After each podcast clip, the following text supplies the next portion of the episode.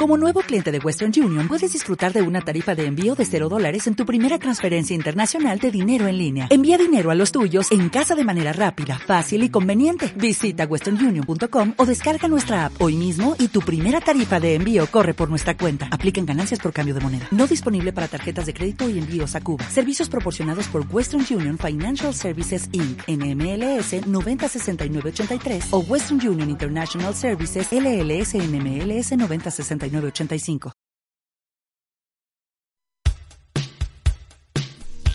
Bienvenidos a Sonidos de Psicología. El podcast del Colegio Oficial de la Psicología de Madrid. Un espacio para entender la psicología y el mundo que nos rodea.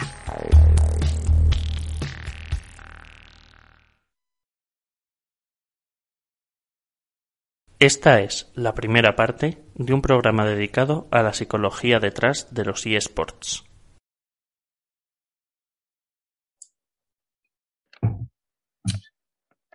Muy buenos días, bienvenidos de nuevo, bienvenidos a Sonidos de Psicología, un podcast del Colegio Oficial de la Psicología de Madrid. Eh, venimos con algo muy nuevo, muy reciente y digamos que hoy contamos con, además, con un invitado de, de alto rendimiento, ¿no? Diría yo. Hola Álvaro, hola a todo el mundo. Eh, sí, hoy venimos a hablar de los eSports, eh, esto es deportes electrónicos que han crecido tanto en la última década y pues por hablar de ellos eh, ha venido Alejo García Naveira, que es el coordinador de la sección de Psicología del Deporte aquí en el Colegio Oficial de la Psicología de Madrid y además es el coordinador del grupo de trabajo de Psicología, Videojuegos e eSports. Hola Alejo. Oye, muy buenas. Gracias por la presentación. Nada, a ti gracias por venir porque sabemos que es uno de los temas que más te, apasionan y, uno de los temas que más está creciendo, tanto en formación para los profesionales que trabajan en ello como en, miembros en competiciones, en miembros que juegan, en equipos profesionales. Y pues queríamos empezar, como siempre, quizá con la pregunta más, más obvia, pero habrá oyentes que no sepan lo que es. Exactamente, ¿qué son los eSports? Bien, yo creo que, por decirlo de una forma, no, no tiene que venir de la mano de la psicología el definir exactamente qué son los eSports, ¿no? Es una cuestión quizás más cultural, social, inclusive política o legal para definir lo que son los eSports. Pero sí a nivel general podemos hablar que eh, los eSports son ciertos videojuegos, eh, digo ciertos porque ahora puedo hablar de qué características tienen que tener para integrarse dentro de los eSports, en el cual se compiten y hay eh, organizaciones, entidades que organizan una serie de competiciones. Por tanto, estaríamos hablando de la competición de ciertos videojuegos que si ahí entendemos lo que podría entrar dentro de lo que significa los eSports. Vale. Eh, ahora, si quieres, entramos un poco en esas características que tú has hablado, porque, bueno, competiciones, lo que pueden ser eh, piques en videojuegos, yo creo que ha existido desde, pues casi desde que existían los, los eh, las empresas y las y los bares donde había muchas máquinas y iban la gente a jugar. Pero mm. esto se está convirtiendo un poco en una profesionalización, ¿no? Como, pues como mm. ser deportista de baloncesto y jugar al baloncesto profesionalmente, o al fútbol, o a cualquier otro deporte. Entonces, mm. que estas características que tú has mencionado de estos videojuegos, ¿cuáles podrían ser? Bueno, lo primero que eh, indudablemente haya una entidad que organiza eh, estas competiciones. Tiene que haber una estructura competitiva, ¿no? puede haber en ciertos videojuegos formato de liga, formato de copa, eh, competiciones locales que te dan acceso también a competiciones internacionales, como si estuviésemos hablando de un deporte, como imagínate en el fútbol, ¿no? Si quedas entre los cuatro primero vas a Champions Aquí pasa igual, hay competiciones, está la Europea Master, eh, hay diferentes competiciones, inclusive que se juegan en Europa, en Alemania, como es la Liga LEC, en el cual hay una estructura competitiva, hay una entidad en el cual organiza esas competiciones y los diferentes equipos, ya sea a nivel individual, en función del videojuego, a nivel grupal, en equipo, o con el móvil, o con la videoconsola, o con el ordenador, eh, pues participas en esas competiciones.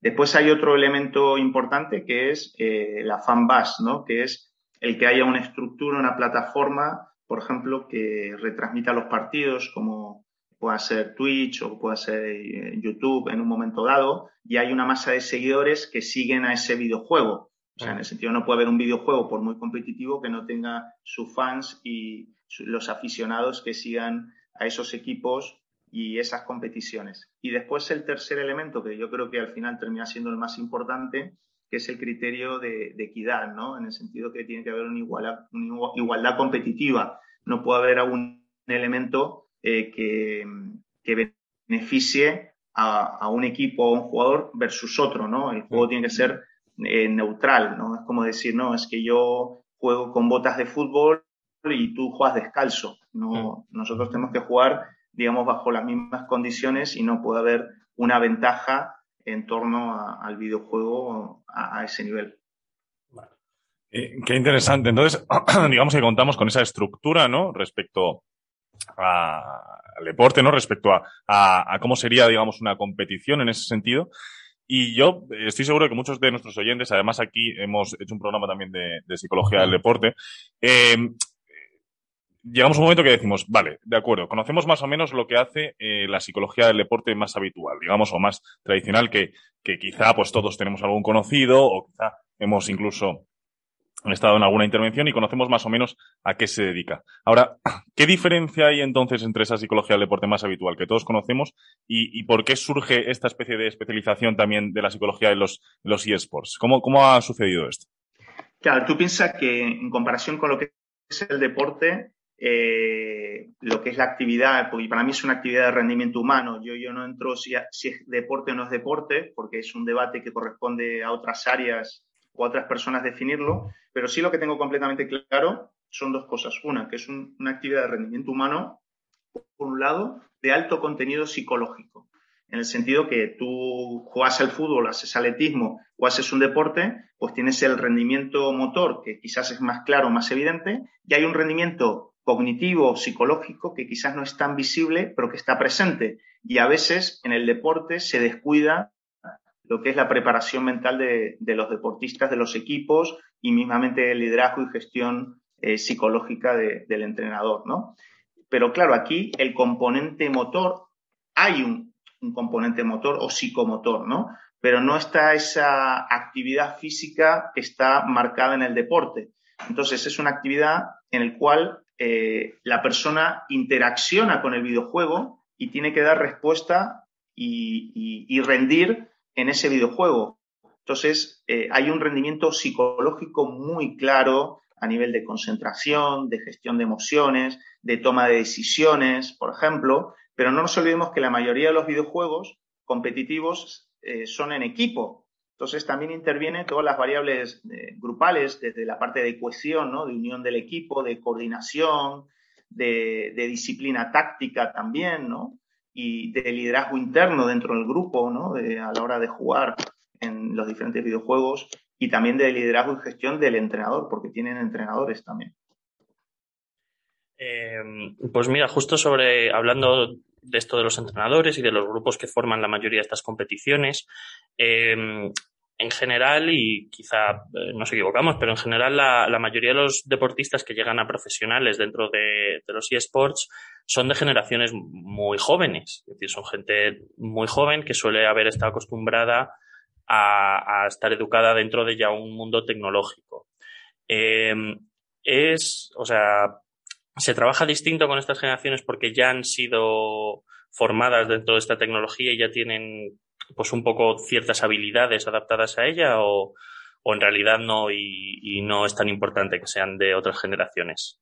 O sea, si, si tú comparas a, deportistas de alto rendimiento con gamers de alto rendimiento, posiblemente hay muchas similitudes, pero también hay muchas diferencias. ¿Por qué? Porque la actividad en sí es diferente, la demanda va a ser diferente, pero también el perfil de las personas tiene una cierta diferencia, ¿no? Un deportista de alto rendimiento por lo general conlleva un proceso desde edades tempranas a una disciplina deportiva, a un aprendizaje en el deporte, educación, el afrontar la competición, todo un proceso que te lleva al final a una cierta edad, en torno a los 20, 25 años, llegar a, lo que es el alto rendimiento. Aquí en el eSport no está ese proceso como tal. Mm. Entonces el talento se despierta de forma muy temprana eh, posiblemente en la mayoría de los casos o históricamente en la mayoría de los casos desde la casa de cada uno. O sea, hay chicos y chicas ahora cada vez más que surge ese talento o esa capacidad o ese nivel en su propia casa en el cual no hay barreras tecnológicas. Es verdad que a nivel de, juego quizás están habituados y no hay esa brecha tecnológica que podemos tener gente de, diferentes generaciones, como pueden ser los propios padres de, esos gamers, eh, y, y, están habituados a estas cuestiones, pero a nivel psicológico yo lo que detecto es que como no han tenido esas experiencias dentro de ese proceso, pues hay carencias a nivel emocional, eh, hay carencias a nivel de fortaleza mental, hay carencias de autogestión emocional, hay carencias de, de, saber lo que es estar integrado dentro de un equipo, de una disciplina eh, deportiva, eh, lo que es trabajar en equipo, afrontar situaciones de adversidad. yo he hecho carencias, pero no porque no puedan tenerlo, sino que no han tenido ese previo y con un entrenamiento y una planificación específica, según la demanda y, las propias limitaciones que uno puede tener, se pueden preparar. Y normalmente tienen otras fortalezas y otros eh, beneficios, digamos, que están presentes y, como tú bien decías, que están acostumbrados o han vivido desde chicos con las nuevas tecnologías. Pero si hablamos desde un punto de vista de rendimiento, son cuestiones que sabemos que en diferentes ámbitos, por ejemplo, la fortaleza mental diferencia a los personas de alto nivel a los de menor nivel. Pero la pregunta es, ¿cómo desarrollas la habilidad, la fortaleza mental?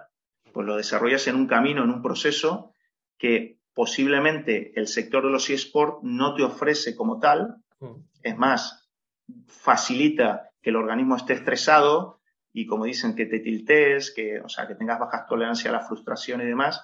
Entonces, todas son áreas a cubrir por parte de los psicólogos y psicólogas a la hora de poder optimizar, digamos, los recursos desde un punto de vista de rendimiento, pero también cuidar lo que es la salud mental de, los gamers en este caso.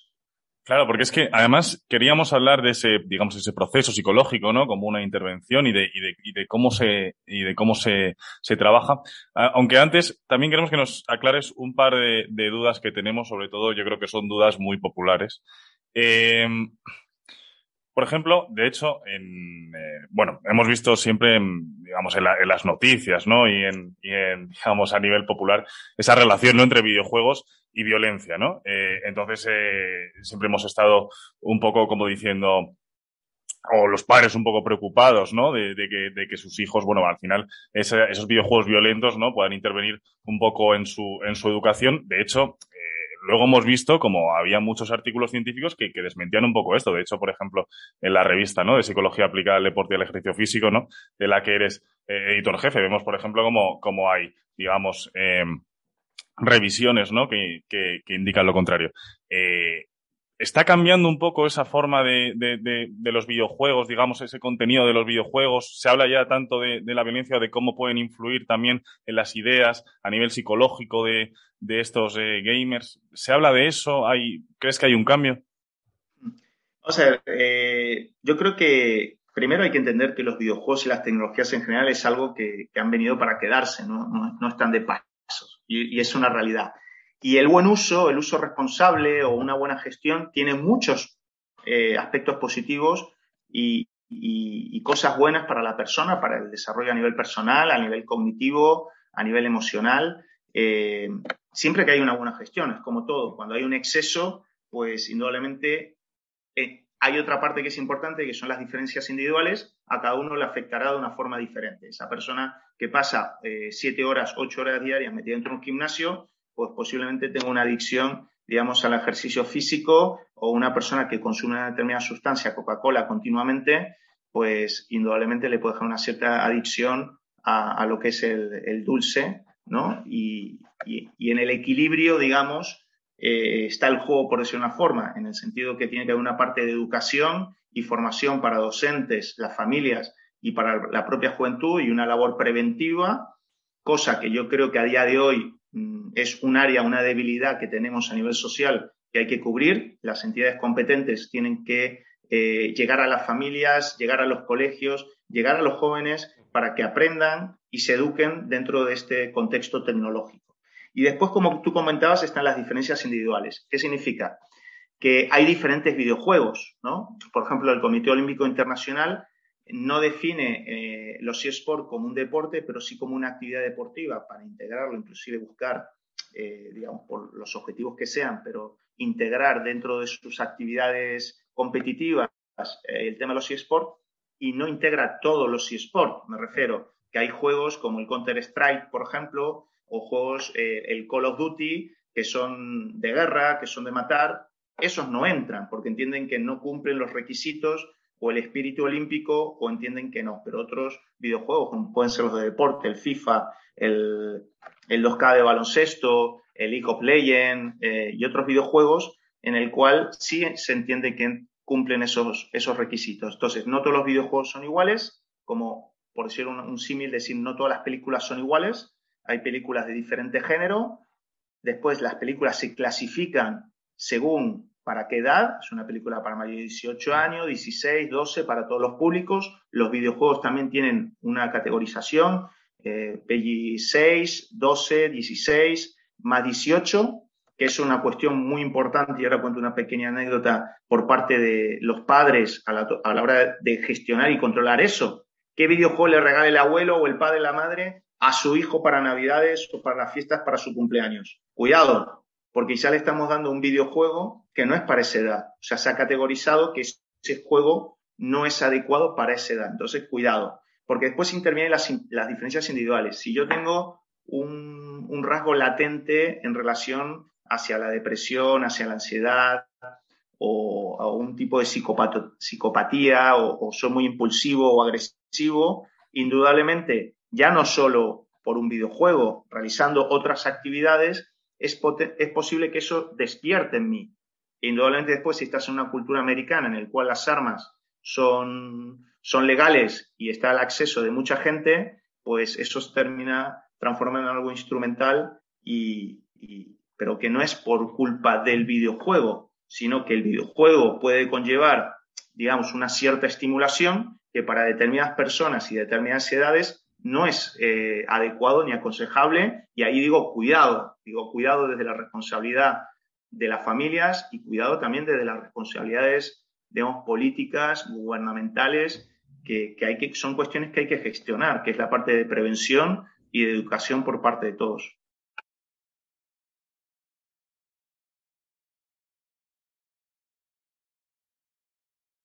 Esta es la primera parte de un programa dedicado a la psicología detrás de los eSports. Esperamos que hayas disfrutado de nuestro podcast. Puedes acceder a todos los contenidos a través de iBox, Spotify, Apple Podcast, Google Podcast, canal YouTube y en la web del Colegio Oficial de la Psicología de Madrid. Te esperamos en el próximo episodio de Sonidos de Psicología. En Sherwin Williams somos tu compa, tu pana, tu socio, pero sobre todo somos tu aliado, con más de 6.000 representantes para atenderte en tu idioma y beneficios para contratistas que encontrarás en aliadopro.com. En Sherwin Williams somos el aliado del PRO.